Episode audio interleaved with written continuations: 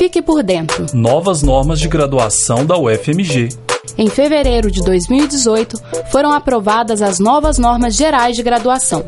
Elas regulamentam questões relacionadas à estrutura curricular, gestão dos cursos, matrícula e trancamento, integralização de créditos, ingresso e desligamento na UFMG. A versão até então vigente foi aprovada em 1990. A partir de 98 foram criadas as atividades acadêmicas curriculares e as formações complementar e livre.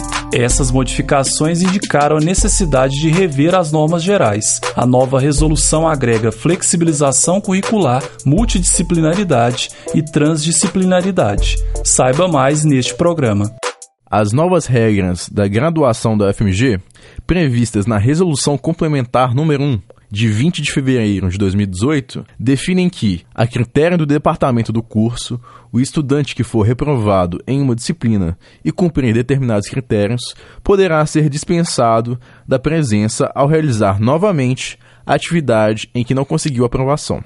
Para isso, o aluno deve ter sido reprovado com nota maior ou igual a 40 e deve ter obtido presença suficiente na disciplina, que é de, no mínimo, 75% da programação da atividade. Essa alternativa só é possível se a disciplina for realizada no semestre seguinte àquele em que o aluno foi reprovado. As novas normas são válidas apenas para os alunos que ingressaram a partir do primeiro semestre de 2019. Vale lembrar que as normas da graduação da universidade ainda destacam que a presença do estudante nas atividades acadêmicas é elemento importante para a avaliação do desempenho acadêmico. Acesse mais informações no site da Pró-Reitoria de Graduação www.ufmg.br/prograde.